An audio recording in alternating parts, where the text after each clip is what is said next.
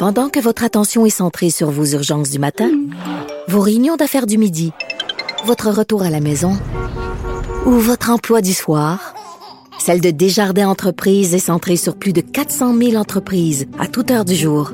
Grâce à notre connaissance des secteurs d'activité et à notre accompagnement spécialisé, nous aidons les entrepreneurs à relever chaque défi pour qu'ils puissent rester centrés sur ce qui compte, le développement de leur entreprise. On est en train de virer fou, là. Mathieu Bocoté. Les règles, c'est pour le citoyen ordinaire. La volaille consentante qu'on peut plumer en toutes circonstances. Ça, les règles, c'est pour ces gens. Richard Martineau. C'est la queue qui agite le chien maintenant. Aïe, aïe, aïe, aïe, aïe. C'est la même logique qui s'applique dans tout et on n'en sort pas. La rencontre Martineau. Bocoté.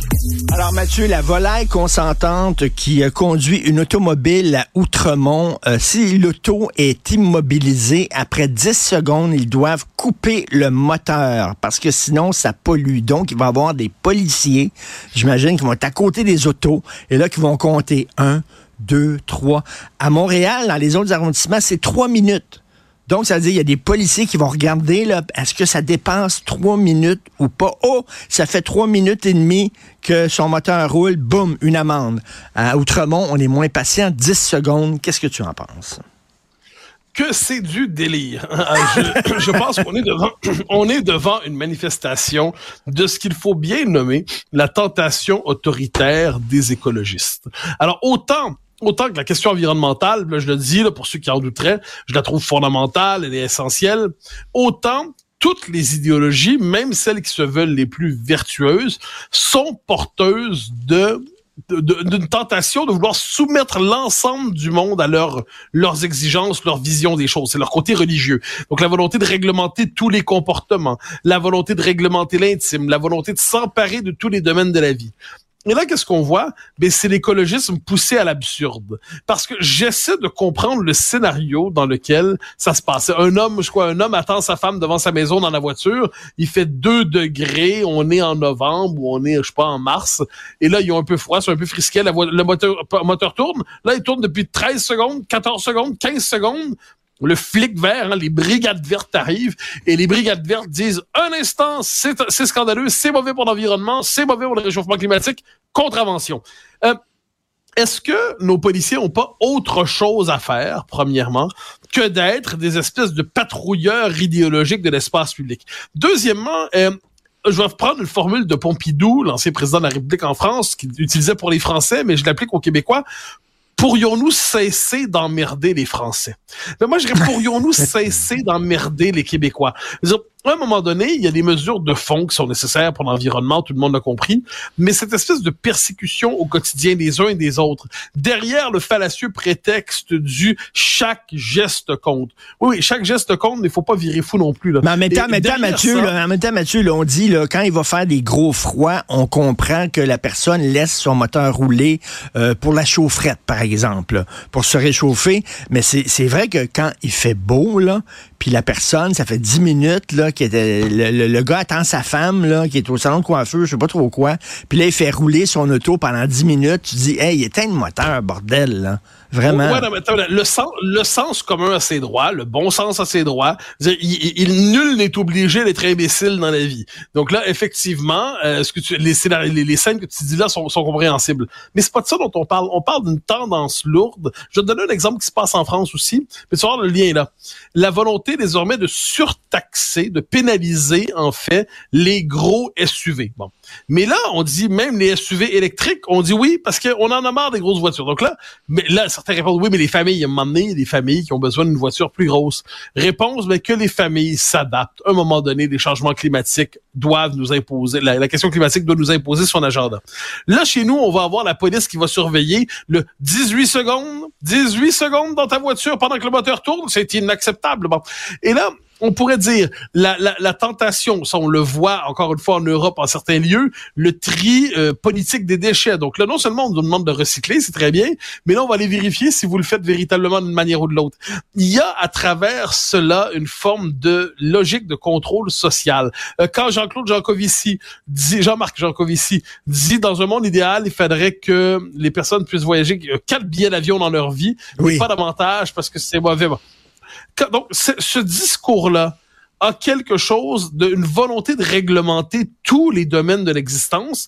Et de ce point de vue, ça nous rappelle que l'écologisme, on dit souvent, c'est un melon d'eau, c'est une pastèque. Hein. Vert à l'extérieur, rouge à l'intérieur. Et en ces matières, il y a une tentation du contrôle, une tentation de tout planifier. Euh, on le voit en France en ce moment. La révolte des agriculteurs, c'est une révolte en bonne partie contre les normes abusives qui viennent de Bruxelles pour tout encadrer hmm. au nom de la transition écologique. Euh, donc, est-ce que devant ce plan, on pourrait penser à tous les autres domaines de la vie, les nouveaux curés qui disent manger pas de viande parce que c'est mauvais pour la planète, dans les curés du véganisme et tout ça. Donc, il y a, je crois, derrière cela, une tentation autoritaire qui se déploie de bien des manières et le commun des mortels est en droit de dire évidemment là, que je fais pas rouler la voiture, tourner la voiture 10 minutes quand il fait 28. OK, on a compris. Mais ça, c'est le bon sens. Mais de l'autre côté, la multiplication des règles et des normes, tout ça, ça fait une société de plus en plus étouffante et invivable. Et d'ailleurs, regarde, dans le Figaro, j'ai lu ce matin un texte intéressant. Je, fais, je lis l'extrait pour ceux qui l'ont pas lu à la maison. Ce mercredi, donc demain, le Conseil constitutionnel en France organise une réunion de juges internationaux sur le thème justice, génération future et environnement.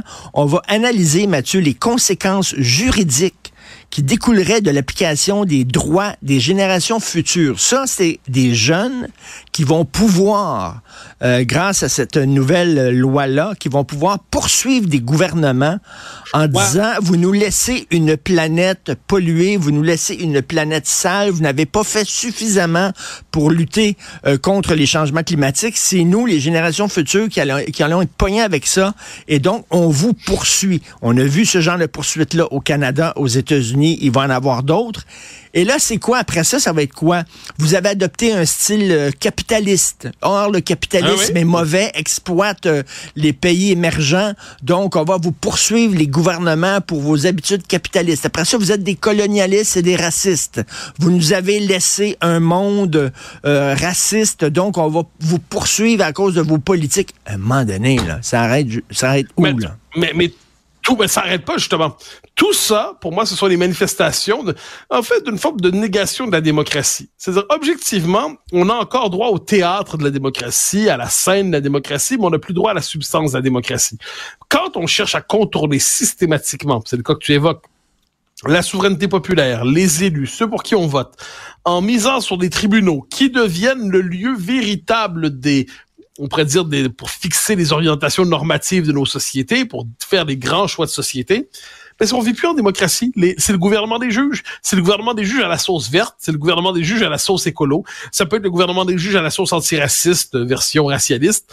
Ça peut être le gouvernement des juges à la sauce euh, néo-féministe.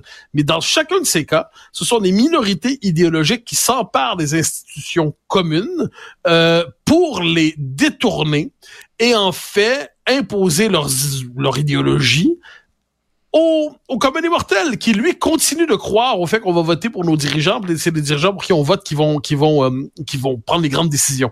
Donc ça, il y a tellement de signes, je trouve, il y a tellement d'indices, il y a tellement de cette espèce de, de basculement dans un monde post-démocratique qui prétend accomplir les promesses de la démocratie en les trahissant.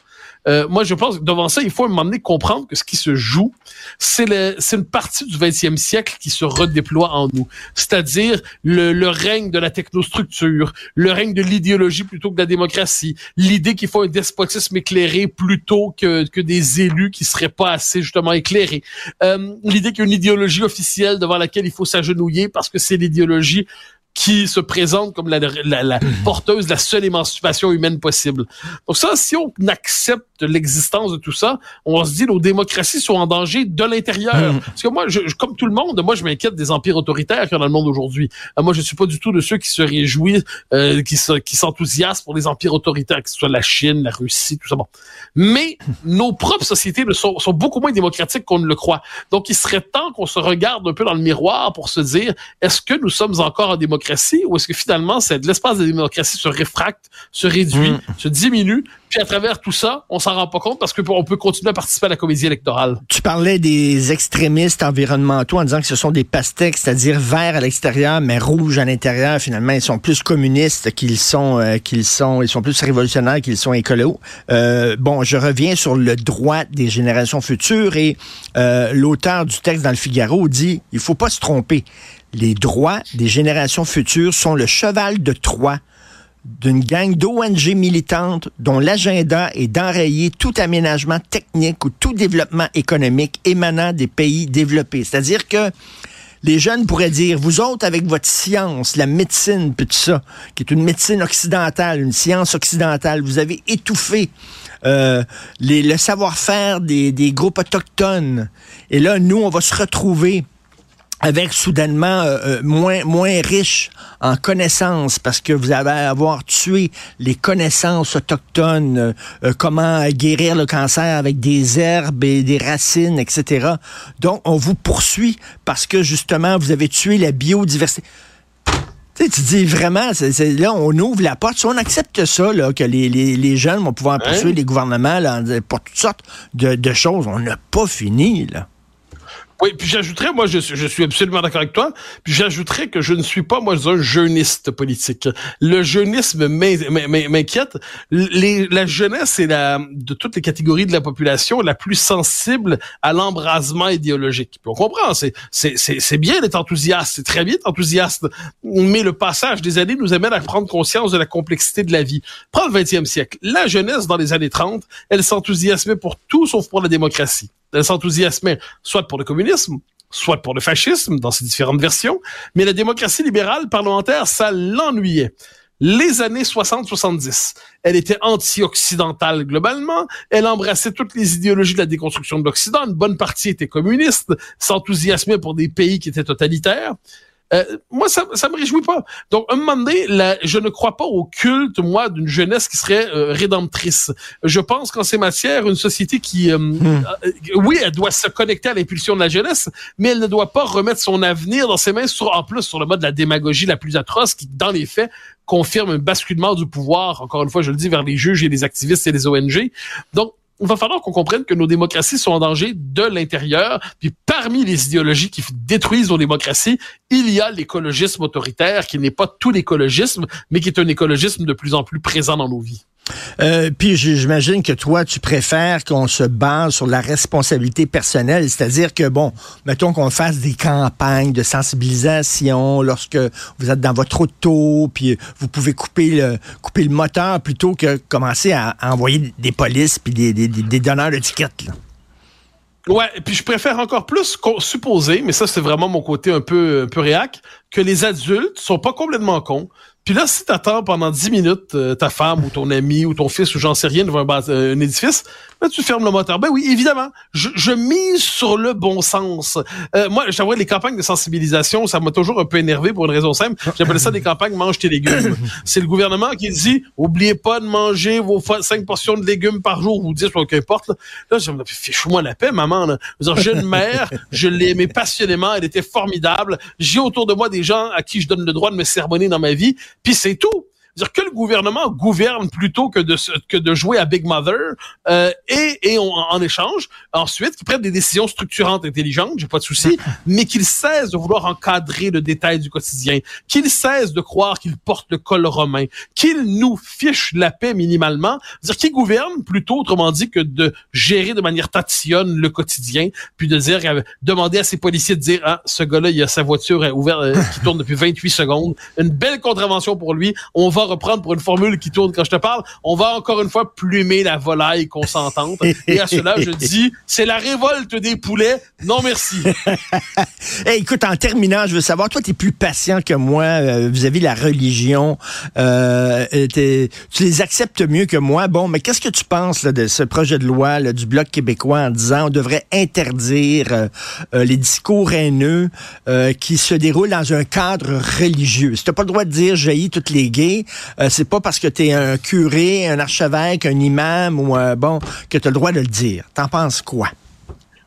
Ben, moi, je t'avoue, j'ai une position un peu en amont. Je, je, me méfie des lois sur les discours haineux, entre guillemets. Parce que je suis, euh, comme tout le monde, j'aime pas la haine, on s'entend, mais je trouve que dans le discours haineux, très rapidement, on rentre des choses qui sont pas simplement je déteste tous euh, les Juifs, les Arabes, les Québécois, les Canadiens. Euh, très rapidement, on, la notion de la haine ne fait que s'étendre. Donc, en ces matières, moi, je suis un maximaliste de la liberté d'expression.